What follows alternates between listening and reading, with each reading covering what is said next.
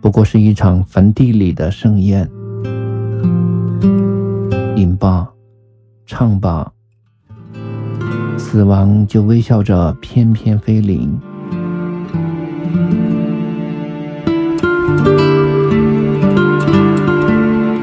当青春的容颜在镜中老去，还有谁会想起那些最初的温柔和疼痛？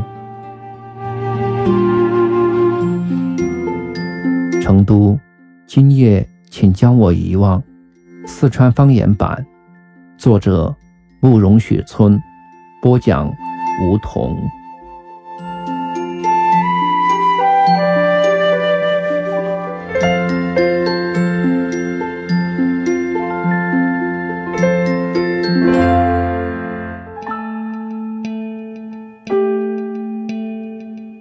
第一集。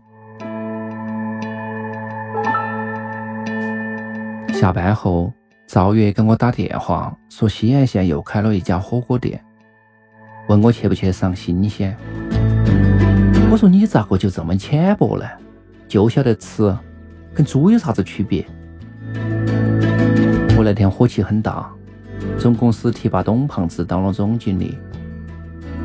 这个瞎子和我同时来的，长得跟猪头一样，屁本事没得，就晓得拍马逢迎。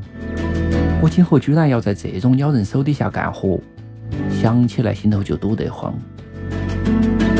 赵月哼了一声，说：“你不去，我就跟别人去了哈。”我说：“随便你，你想跟人上床，我也不反对。”话音刚落，电话里头传来一声巨响。我想，赵月摔电话时用的力气可真不小。在电话前呆呆的站了几分钟，脑壳头一片空白。我晓得自己有点过分，赵月没有错，但我就是不想控制自己的情绪。夹到皮包走出来，三月的成都到处烟尘飞扬，让人烦躁。我在路边的烟摊上买了一包贡品饺子，盘算到该去哪儿过完这个郁闷的周末之夜。想了半天。还是去找李良。李良是我的大学同学，毕业后第二年就把工资辞了，专职炒期货，不到两年就弄了三百多万。有时候我想，命运这个东西啊，你不信也不行呐。上学的时候，咋个也看不出来李良有投资的本事，他那哈儿劲味道我赚了，像个小跟班儿。我估计这个时候他不是在睡觉，就是在麻将桌上。麻将是他唯一热爱的体育运动。大学的时候，曾经连续作战三十七个小时，输光所有的钱和饭票后，他拍拍屁股对我说：“陈总，借我十块钱，我去吃点东西。”然后就听说他昏倒在校门口的小馆子头。我赶到时，桌子上已经有四个人了，三男一女，除了李良，我一个都不认识。李良看到我。喊了一声“瓜货”，说冰箱里有啤酒，客厅里面有影碟，卧室的床头柜里还有个自慰器没用过，你爱咋个玩就咋个玩嘛。另外三个人都笑。我说：“是你祖宗。”走到牌桌旁买了两匹马，问打好大。坐到李良对面的小姑娘跟我说：“五幺二。”我摸了一下口袋，里头还有一千多块，估计足足可以应付了。李良跟我介绍那三个人，两个男的都是外地的，来跟李良探讨炒期货的经验。小姑娘叫叶梅，是个包工头的女娃子，正式名称叫啥子建筑公司。我开了一瓶蓝箭啤酒，走过去看她的牌。叶梅穿一件红毛衣，下身穿一条紧身牛仔裤，胸部丰满，腰肢纤细，两条修长的大腿轻轻的颤动。我腰下面马上就有了反应，赶紧喝口啤酒压住。打了几把以后，李良起来让我去鼓捣他那一堆音响器材去了。我刚上桌就点了爷们一个清一色两百，然后手气一直不顺，一把没扶过不说，不是被人自摸就是我点炮，几圈下来一千多块就折腾光了。我叫李良再拿一千块来。他嘟哝了一句，把钱包甩过来。这时候我的手机响了，赵月问我干啥子呢？我说打麻将，挺快活的呀。他的口气冷冰冰的。我说还行，我说还行，顺手甩出去一张六条。赵月在电话里继续冷冰冰的问：晚上是不是不回来了？我说可能要打通宵，让他不用等我。赵月一声不发，把电话就挂了。接完电话后，我手气开始好转，连连自摸，清一色，砰砰呼，几乎每一把都有一个加翻的杆儿。两个家伙揍我说牌王人不旺，小心老婆出事。我光笑不说话，一把一把的往裤兜里面塞钱。到凌晨三点，我第四次把一副清一色的牌摊倒。也没站起来说：“不打了，不打了，今天的牌出轨了，没见过手气这么好的。”盘点了一下战果，除了原先的一千多块全部回笼，我另外还赢了三千七，相当于我大半个月的工资。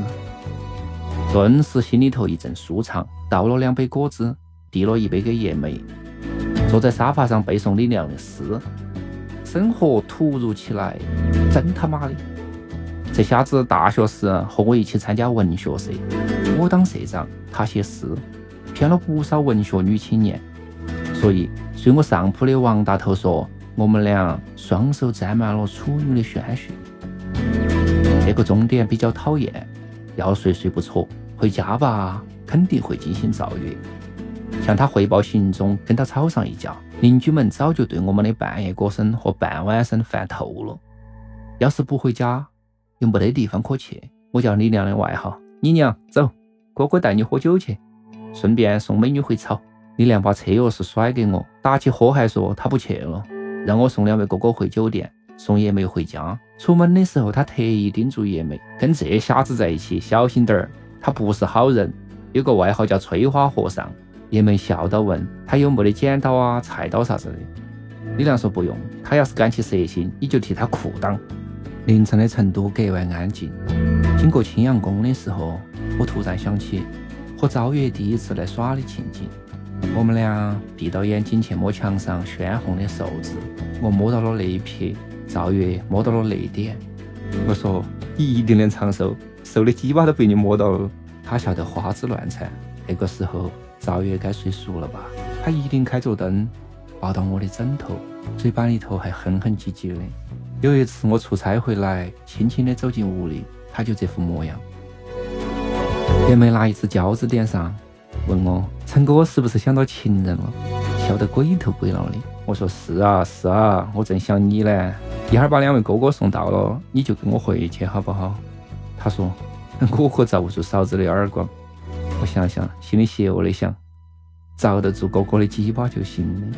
我对性诱惑一直缺乏抵抗力。李亮有一首诗，说的就是我。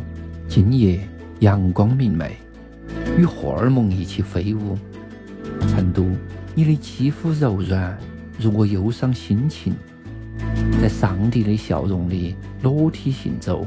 三月的岩石头，我无处选择。无可选择就是从不选择的意思。李良不止一次的批评我，连母猪都不放过，然后扳到手指头数论据。大学里黑操的体育老师，体重三百斤的酒楼老板娘，丑得让人翻倒的肥肠店服务员，还有一个爱吃大蒜的炸油条的姑娘。每当这个时候，我就批评她：你不懂欣赏女人。体育老师光是海拔就让人敬仰，有一米七七。外号黑牡丹，酒楼老板娘珠圆玉润，简直就是杨贵妃在世。肥肠店服务员身材绝对魔鬼，胸围三六 F，走平路都会扑倒，脸还没到地，胸先到。你没觉得我的油条情人特别像我们班的叮咚咚？